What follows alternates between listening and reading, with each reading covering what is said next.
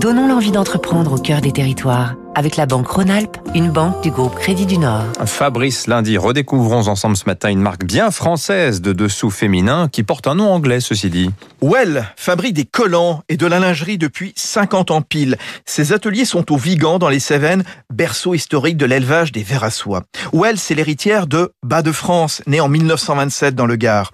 C'est la deuxième marque en France sur le marché des collants. Son best-seller, la célèbre petite boîte jaune de collants élastivoile résistant, vendue à raison de une toutes les deux minutes, principalement en grande distribution. Où elle propose des produits made in France accessibles, vendus entre 3 et 5 euros. Tricotage, couture, teinture, 90% des articles sont fabriqués sur le site gardois. Et chaque jour, le fil utilisé équivaut à 20 fois le tour de la Terre.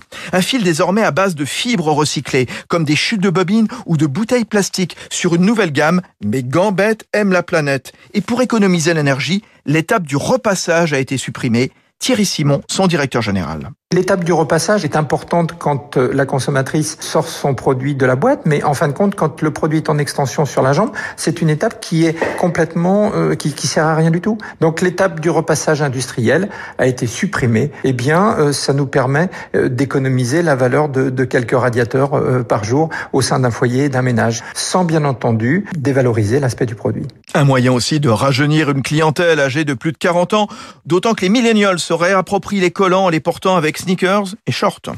C'était Territoire d'excellence sur